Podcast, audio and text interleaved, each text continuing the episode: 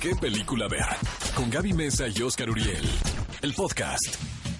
¿Qué tal amigos? ¿Cómo están? Bienvenidos a ¿Qué película ver? Qué felicidad recibir este sábado con ustedes para comentar pues lo, lo, más importante y lo más relevante que se haya sucedido esta semana en el mundo cinematográfico. Por supuesto que vamos a hablar de los estrenos, tenemos entrevistas exclusivas y ¿qué más Gaby Mesa? Muy buenas entrevistas. Bueno, bienvenidos a qué película ver. Es un gusto como siempre acompañarlos aquí en esta plática, en esta charla sobre básicamente el título del programa, ¿no? ¿Qué película ver? Porque a veces pues ustedes van al cine, se van a Cinépolis, están emocionados por ver una película y de pronto con tanto póster pues no se deciden, ¿no? De, qué es lo que van a ver.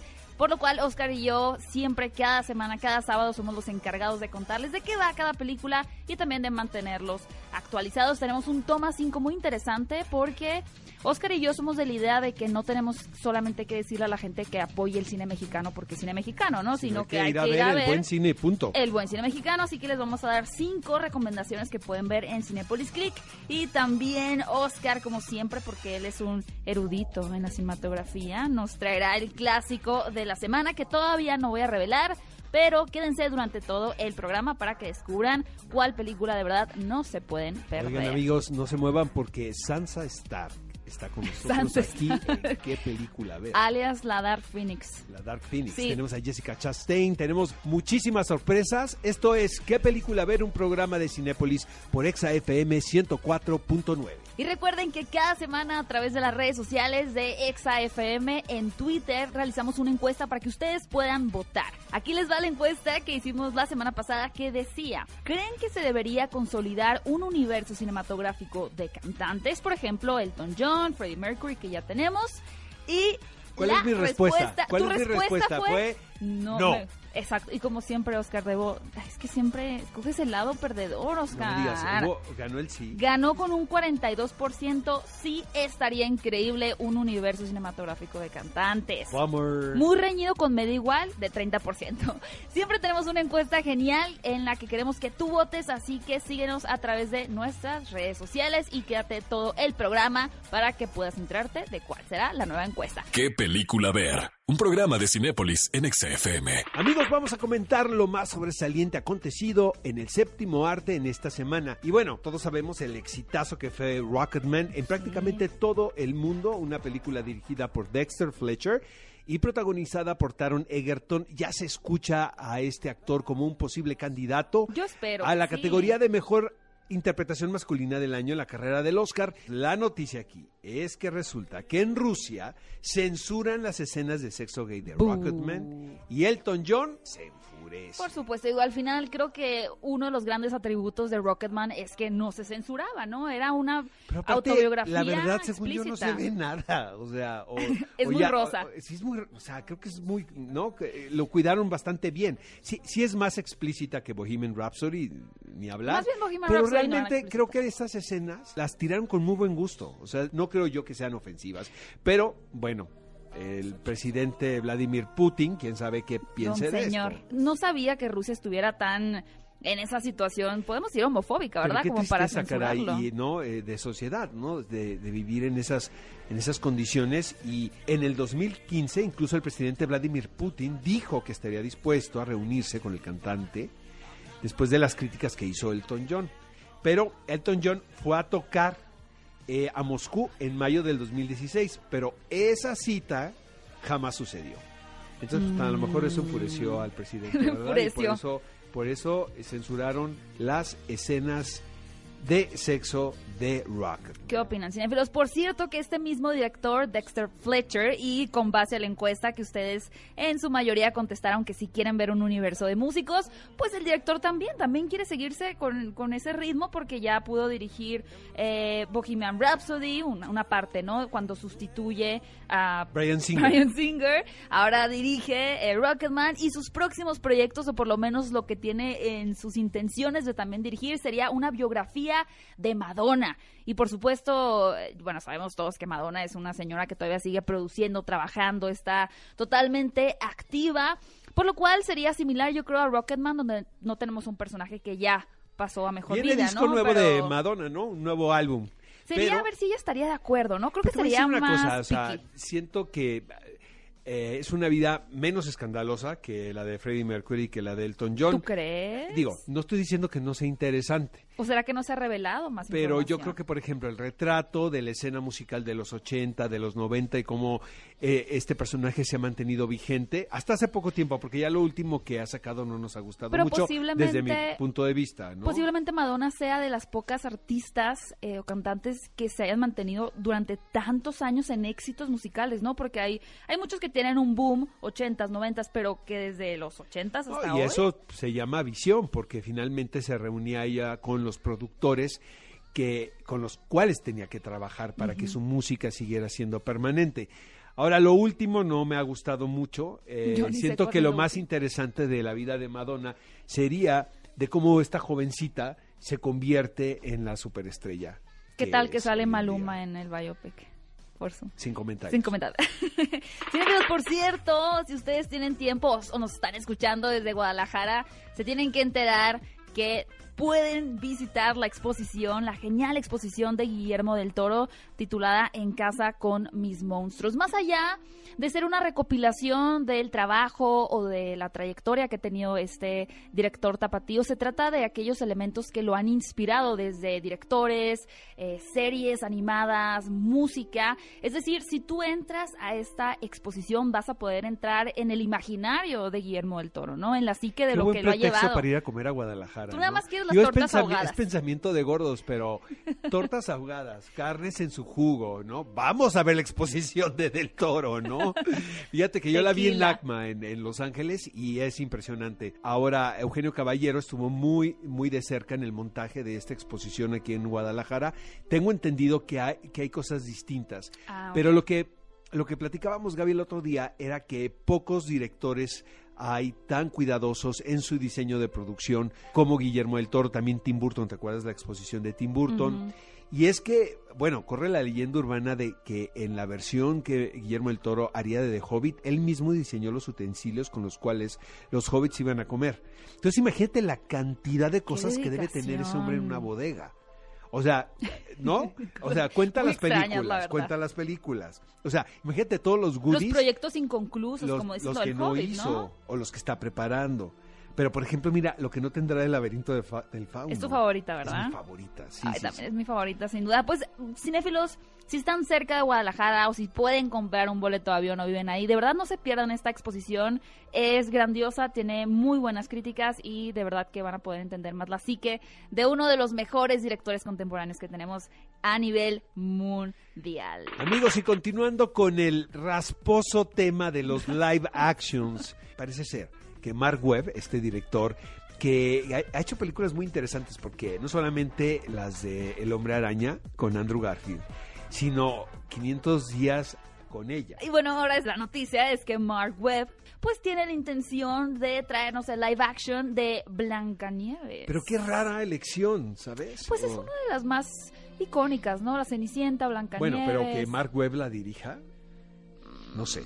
Pues, Lo pongo sobre la mesa. uf, pues sí, será que ustedes cinéfilos nos digan a través de, de redes sociales si les bueno, la historia de interesaría amor sí, eh, sí se cuenta bastante bien en las películas del hombre araña. Y hay que agregar que ya tenemos live action de Blancanieves que están interpretados por Kristen Stewart. Hay dos películas donde pero es la reina del pero no es la también. versión de Disney. Exactamente, pero a mí sí me gustaba mucho esa la versión primera, como más... La secuela es malísima. A mí la secuela solo me gustaba porque está Jessica Chastain. Es, pero es horrorosa. La verdad, la que vale la pena es la primera. Es verdad. Y bueno, también queremos contarles, Oscar, seguramente tú también te enteraste de eso porque tú sabes todo de festivales de cine, pero la nueva película que está haciendo una sensación que se titula Parasite, pues ya se está perfilando Sí, como una la de las Palma de Oro. favoritas. Seguro la, película va a estar en el Festival Internacional de Cine de Morelia porque, bueno, me consta que Daniela Michel dice, yo pueden traer la película que quieran o quitar tal título, pero la Palma de Oro yo la tengo que Siempre tener en está la Palma de. Sí. Oro en el Festival de Cine de Morelia. Y luego, amigos, no tienen que ir a Morelia porque hay la extensión del Festival de Cine de Morelia aquí en la Ciudad de México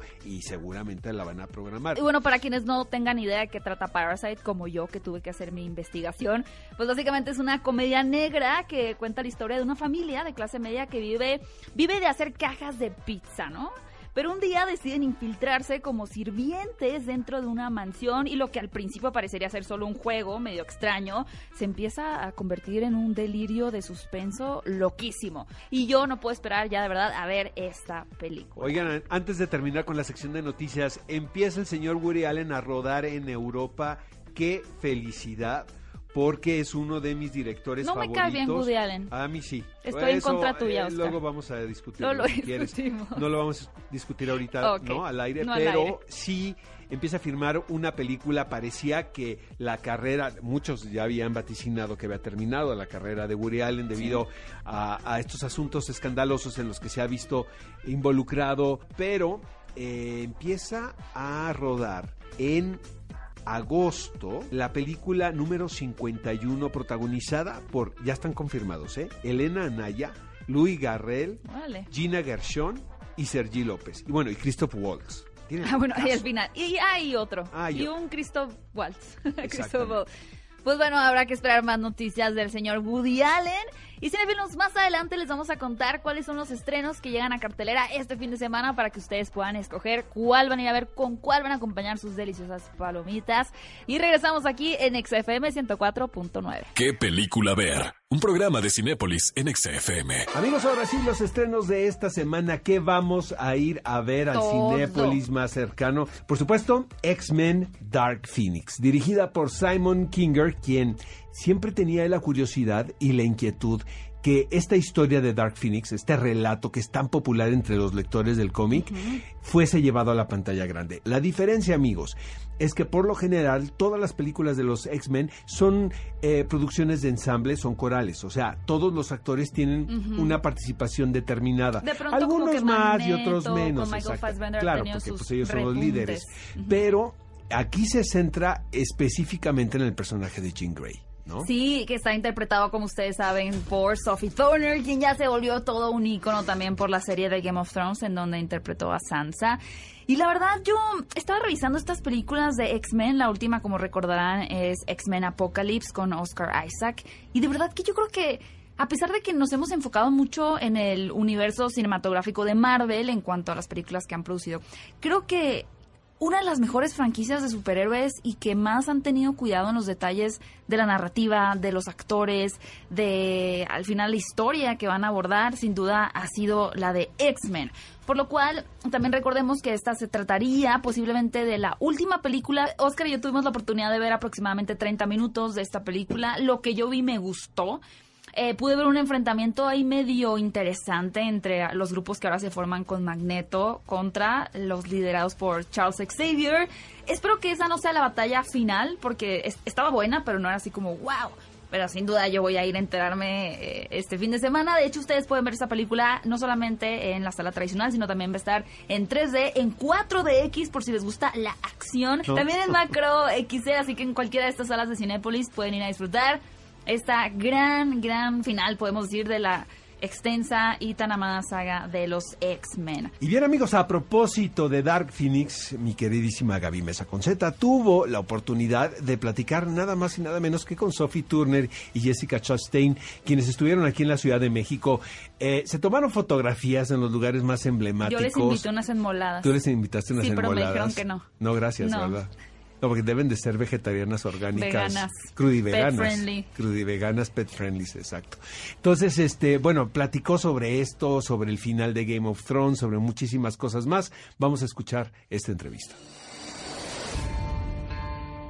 Sophie y Jessica, es un gusto estar con ustedes. Debo decir que una de las cosas que más me gusta de X-Men es que muestran cómo las diferencias pueden convertirse en fortalezas. ¿Ustedes sienten que cuando iban creciendo tenían alguna diferencia o debilidad que ahora han convertido en su fortaleza? No querer hacer la tarea. La gente lo odiaba. Mis amigos se molestaban conmigo. Pero ahora lo uso para hacer cosas muy cool. Mi cabello rojo. Crecer era como, oh, ¿por qué tengo el cabello rojo? ¿Por qué? Lo odiaba. La gente solía hacer burlas al respecto todo el tiempo. Era terrible ser pelirroja. Y ahora es como, mmm, soy ardiente. ¿Tenías algún apodo en particular? Apodo, mm, me llamaban cabeza de zanahoria. No era inteligente porque la cabeza de las zanahorias son verdes. Y yo respondería de manera amable, las cabezas de zanahoria son verdes, idiota. Mientras estaban filmando esta película, ¿en algún momento sintieron que la sacaba de su zona de confort como actrices? Físicamente, tal vez. La idea de trabajar mucho con una pantalla verde, no estoy muy acostumbrada a eso. Ni la idea de no saber qué es lo que saldrá de... No saber qué ambiente rodea tu actuación. Es decir, te dan una descripción del guion y el director te dice, pero no entiendes realmente. Sí, creo que tanto como el emocional como físicamente. Creo que eso fue uno de los retos más grandes para mí. No solo porque yo era el protagónico en la película y trabajaba casi todos los días, lo cual no estoy muy acostumbrada a hacer por cinco meses seguidos. Y las emociones de la escena eran muy elevadas. Fue cansado, pero muy recompensador. Esto es un poco extraño, pero tengo la curiosidad de saber si en algún momento de sus vidas intentaron darse cuenta si realmente tenían un superpoder. Sí, totalmente. Hubiera deseado lograrlo y nunca sucedió. Eh, intenté mover cosas con la mente. Después de Matilda era como, ¿es en serio? Um, Yo solía ser, mm, tenía una especie de, bueno, más bien era una escoba. Solía correr por todo el jardín y brincar unos escalones tratando de volar pero nunca funcionó. Una de las peores cosas de crecer es darte cuenta que nunca, nunca podrás lograr hacer eso. Bueno, ahí lo tienen, de verdad disfruté muchísimo poder entrevistar a estas dos talentosísimas actrices y mujeres a quienes admiro muchísimo. Y bueno, Sophie Turner también nos contó que no vio, ella no vio el final de Game of Thrones. Pero lo que yo sí quiero que ustedes vean es la nueva película de nuestros mutantes favoritos titulada X-Men Dark Phoenix, porque a partir de este momento, a partir de este fin de semana, ya la pueden disfrutar en muchos formatos, en IMAX, en 4DX o como ustedes prefieran, en las salas de Cinépolis. Así que corran, compren sus boletos y váyanse a ver X-Men Dark Phoenix. Amigos, hemos hablado mucho de esta película en este programa. Es una producción nacional titulada Solteras, dirigida por Luis Javier Enaine. Esta comedia romántica que de alguna manera se sale un tanto de los estándares y de los de las estructuras que, hemos estado viendo últimamente dentro del género. Sí, claro. Lo que hace genial, lo que hace muy divertida esta película es justamente que no busca hacernos reír a través de momentos chuscos, ¿no? A través de, de gags más payasos, sino que el sufrimiento de la protagonista con el cual uno se puede identificar es lo que la hace graciosa, porque al final de lo que trata esta película va sobre una mujer que ya está por pasar el tercer escalón, así como su servidora. No voy a decir cuándo, ¿verdad? Sí, ya lo pasaste, siento que no debe haber dicho esa información. Pero bueno, está esperada porque va a cumplir 30 y no tiene prospecto para casarse y obviamente la sociedad está encima de ella, ¿no? y entra a una escuela que es un, ¿no? un instituto muy particular para chicas solteras que de hecho cuando se habló de esto, luego luego amigos aquí en la cabina todas las chicas, ¿y dónde queda eso? Todos rodamos información. Ajá, porque supuestamente está basado en una escuela que está en China, pero que hemos descubierto que hay una en la colonia Roma y hay otro en Coyoacán. Por supuesto, la cultura mexicana todavía Yo la verdad quisiera recomendar esta película para todos aquellos que estén pensando en casarse. Porque quieres que se arrepientan, ¿verdad, Oscar? No, está bien. Siempre el matrimonio es muy hermoso. Cuando dense cuenta. Amigos, dense cuenta, la verdad. No necesitan casarse. Vivir en pecado es delicioso, la verdad. Vayan a ver solteras este fin de semana, una gran recomendación mexicana en las salas de Cinépolis. Y también, por supuesto, que siempre llegan estrenos para los pequeños. Así que por eso llega el estreno de Corgi, un perro real, que básicamente nos retrata la vida de una persona que está acostumbrada a vivir en todas las comodidades, que tiene cierto ritmo de vida, que está acostumbrado también a, un trato real, que es el, el caso de este, de este Corgi. Y en un punto, pues, se pierde por ahí, encuentra que hay otro tipo de caninos también que llevan una vida absolutamente diferente a las suyas, que son los perros callejeros, por lo cual tendrá este choque y esta autorrealización acompañada de una aventura de lo que hay más allá de lo que él conoce, ¿no? Así que bueno, sin duda Corgi, un perro real, es una película que deja un mensaje muy lindo de saber que hay cosas más allá de nuestras narices y en este caso de la nariz canina de Corgi El perro real. Amigos, y para continuar con el Festival de Cine de Nicolas Cage, llega una película titulada El Portal del Más Allá. Qué actor tan más bizarro, tan más extraño, pero yo creo que eso también lo hace fascinante. Ahora, de cuatro que hace, le queda bien una, ¿no? No, yo creo que al final tiene un perfil eh, donde siempre se posiciona como el héroe, ¿no? Como aquel héroe aparte que sufre, porque tiene que ser una persona pues atormentadísimo, porque tiene cara de Living Las Vegas. Sí, de que, de que no la ha pasado bien, de que se desveló. Pero bueno, la, la, película que ahora estrena nuestro queridísimo Nicolas Cage, a quien todos llevamos cerca del corazón, se titula El portal del más allá. Y aquí que de verdad, ¿en qué problema se metió Nicolas Cage?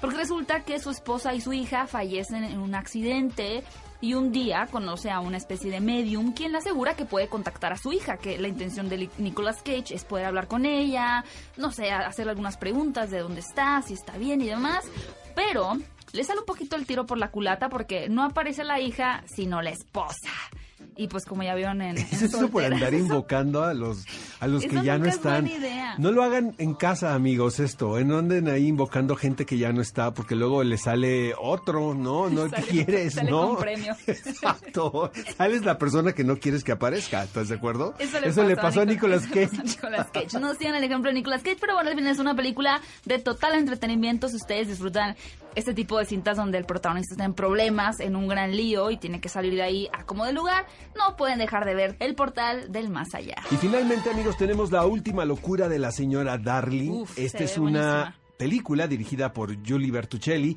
y aquí el atractivo principal es que es protagonizada por la gran Catherine Deneuve y la historia va de esto, amigos. Es una mujer que un día despierta, vive cerca de un cerca de París, pero en, una, en un pueblo, eh, y despierta convencida de que va a ser el último día de su vida. Como una, si una premonición, ¿no? Exacto. Entonces, ¿qué hace? No es mala idea, ¿eh? Apunten, porque ¿qué haces? Hace una venta de garage y saca las cosas más significativas para ella, porque finalmente eso es increíble, o sea, desprenderte de lo que tienes para, para viajar ligero. para viajar, o sea, al más allá. Al más con allá. Nicolas Cage. Con Nicolas Cage, exacto. Esas dos películas vienen, ¿no? Son del mismo universo, digamos. Comparten universo. Comparten universo. Y este, entonces saca así como lámparas muy costosas, ¿no? Eh, estos elementos que representan un periodo tan particular en tu vida. Entonces, esta película de verdad la recomendamos. Y por cierto está basada en una novela estadounidense titulada Fate by Starling, Last Garage Sale, por lo cual crean que tiene ya garantizado grandes actuaciones, un gran guion. Si quieren algo un poquito más detallado, delicado, pues ahí está la última locura de la señora Darling en Cinépolis. Y cinefilos, ya va a llegar la nueva entrega de Men in Black International, en donde por primera vez ya no son dos hombres, ya no tenemos a Will Smith y a Tommy Lee Jones, sino que ahora quienes se ponen el traje sensual negro son Chris Hemsworth, que él pues sin traje también es sensual, ¿verdad? Pero lo acompaña Tessa Thompson, quien es una gran actriz. Déjenme contarles que ya tuve la oportunidad de ver esta película y una de las cosas que más brilla sin duda es la participación de Tessa Thompson. Por aquellos que tenían duda de, bueno, pero una mujer en Men Black, ¿cómo va a ser posible? No, ustedes aparte ya pueden en este momento comprar boletos porque ha iniciado la preventa para la película de Men in Black International. Además, es momento claro de tomar nota porque la función nocturna, para quienes quieran verla antes que nadie, es el jueves 13 de junio. Y ustedes ya pueden comprar sus boletos a través de la plataforma de Cinépolis o también acudiendo a cualquier taquilla de su Cinépolis más cercano para que no se pierdan la cuarta entrega de Men in Black. ¿Qué película ver? Un programa de Cinépolis en XFM. Amigos, estamos de regreso en ¿Qué película ver? Un programa de Cinépolis, platicando por supuesto de cine, de los estrenos, noticias y demás. Y ha llegado el momento de presumirles que el equipo de Cinépolis tuvo la oportunidad de viajar al Festival de Cine de Cannes para entrevistar al director y protagonista de un éxito en taquilla que es Rocketman. Por lo cual vamos a escuchar lo que Taron Egerton, quien da vida a Elton John, y el director Dexter Fletcher nos contaron en exclusiva para qué película ver sobre esta biografía musical Rocketman. ¿Cómo estuvo la participación de Rocketman aquí en el Festival de Cannes y cómo se sintieron del éxito de la película? Tuvimos un momento increíble. La película es un tributo real a Elton y al gran amor que hay en él.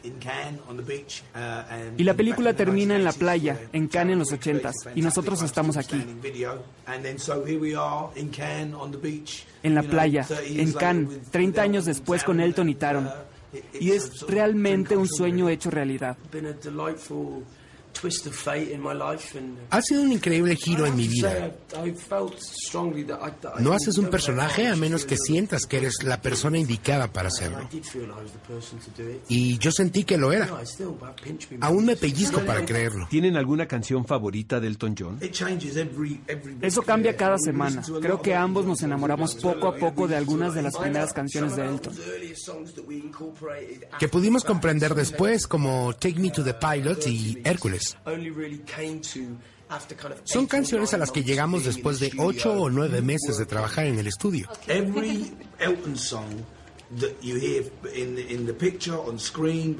Todas las canciones que se escuchan en la película estaron. Cada canción de Elton que se escucha estaron. La única vez en la que realmente canta Elton es al final, los dos cantan juntos de manera brillante, pero el resto estás escuchando a Taron y su impresionante voz. Taron, ¿Cuál crees que sea la escena más importante en Rocketman?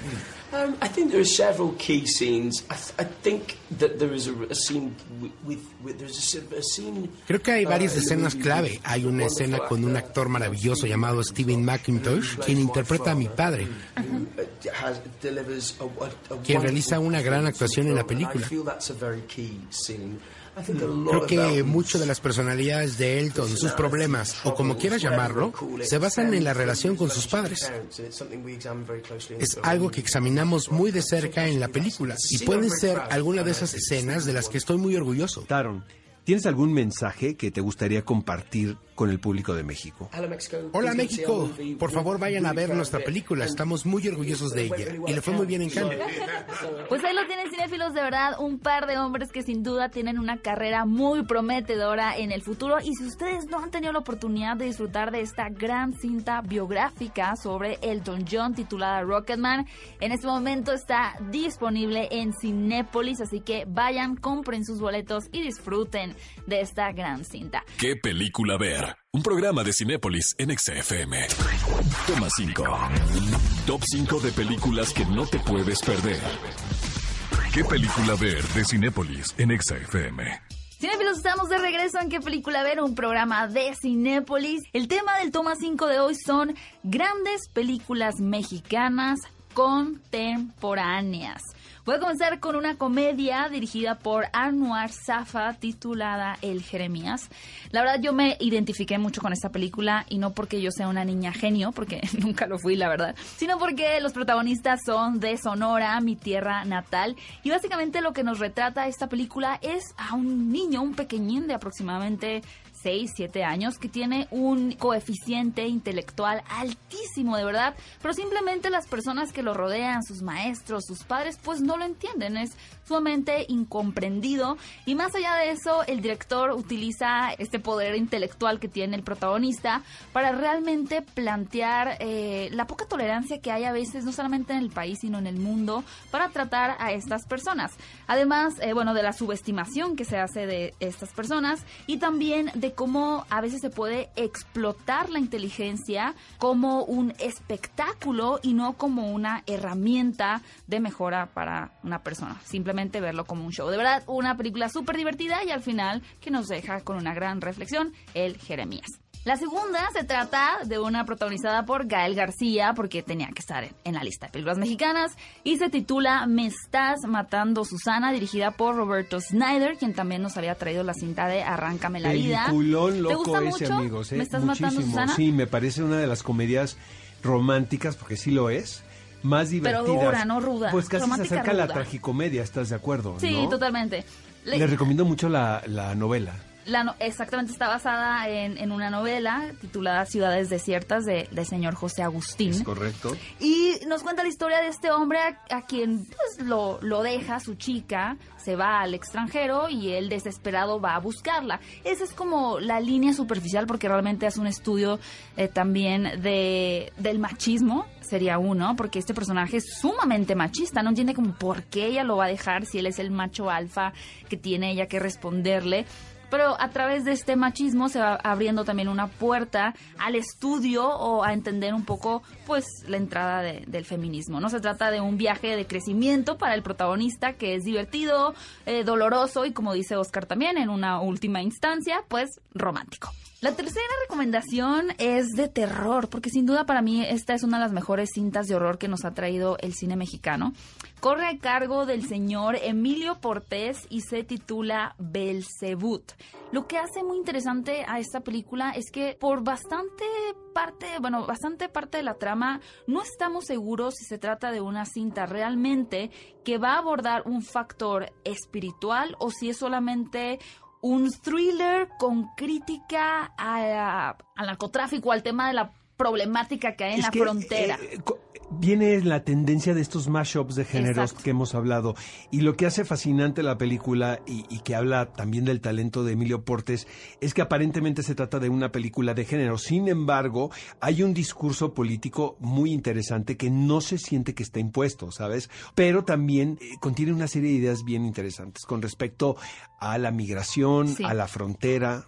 Y, tiene grandes actuaciones, el guion está muy, muy bien estructurado y tiene un giro al final que de verdad yo dije, wow, de verdad, esto está genial. Así que si quieren ver una película que sí, aparte sí genera bastante horror, pero que al final no solamente se trata de eso, sino es el tema superficie y más dentro hay lo que hizo Oscar, un tema de thriller y demás, pues no se pueden perder, Belzebut.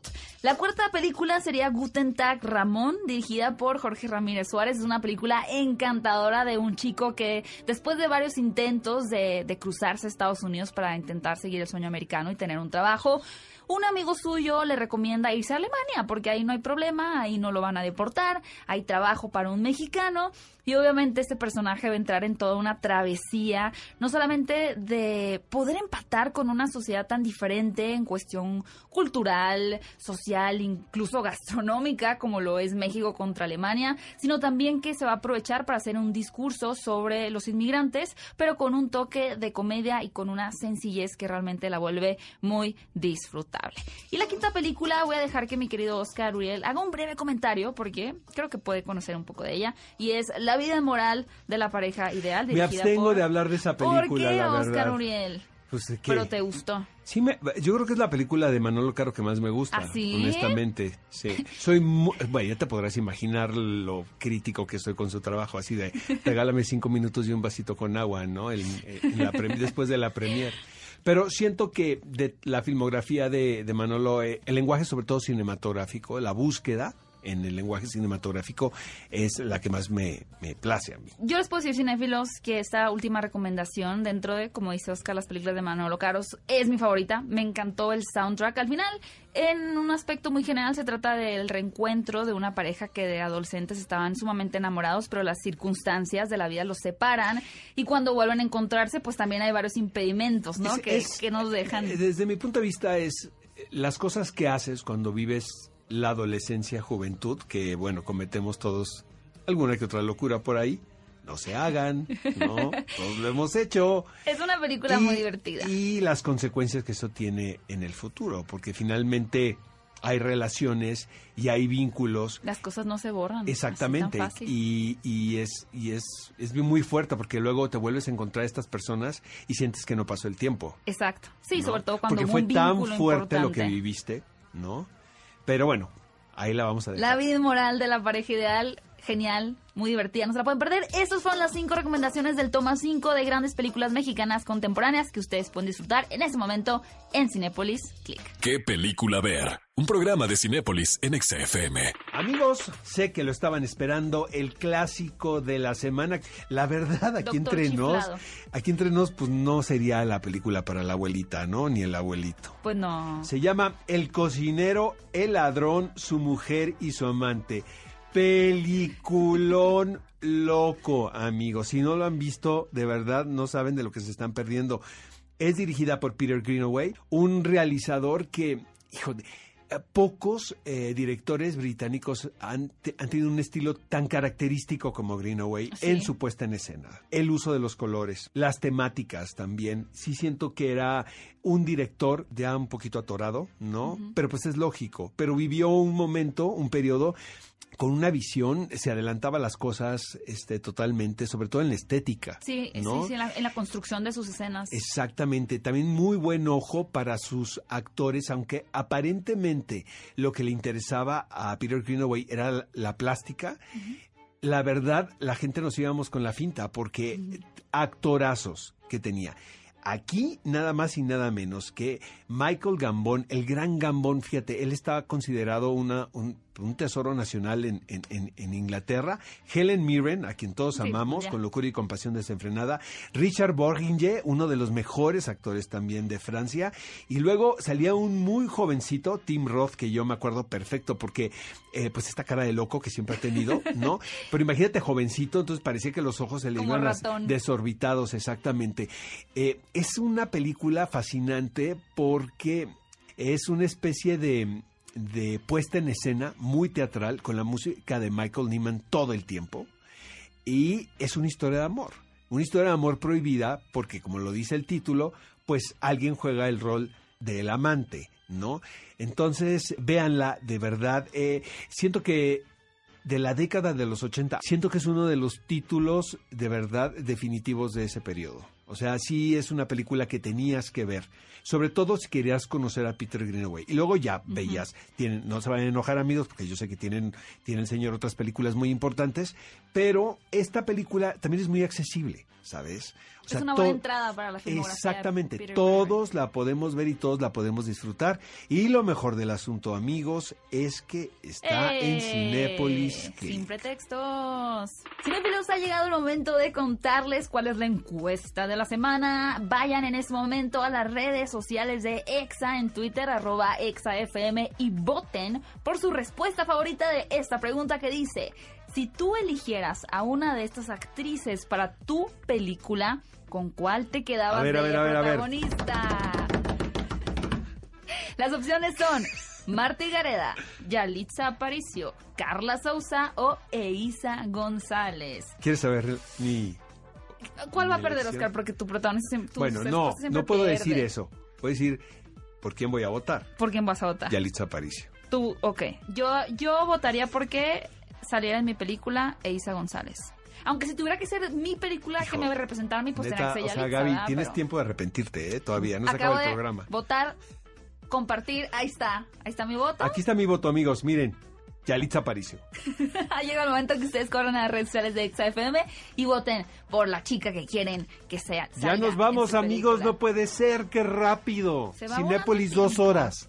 Amigos, muchísimas gracias por acompañarnos esta mañana aquí en qué película ver. Por supuesto, nos escuchamos el próximo sábado 10 de la mañana únicamente por XFM 104.9 y nuestro podcast Claro, sí, nos acaban de, agarrar así ya al final del programa y se perdieron de toda la gran información. No se preocupen porque tenemos nuestro podcast en Spotify. Aparte está el programa completo. O también si quieren solamente ver los estrenos, el toma 5, la entrevista y demás, también ya hicimos el trabajo por ustedes. Ya está ahí fácil para que lo puedan escuchar. Busquen en Spotify qué película ver y ahí está nuestro genial podcast de Cinépolis. Ha sido un gusto estar con ustedes. Disfruten muchísimo su sábado y nos vemos vemos la próxima semana, 10 a.m. en punto, aquí en XFM 104.9. Ve a Cinépolis y utiliza el hashtag qué película ver. Escúchanos en vivo todos los sábados a las 10 de la mañana en XFM 104.9.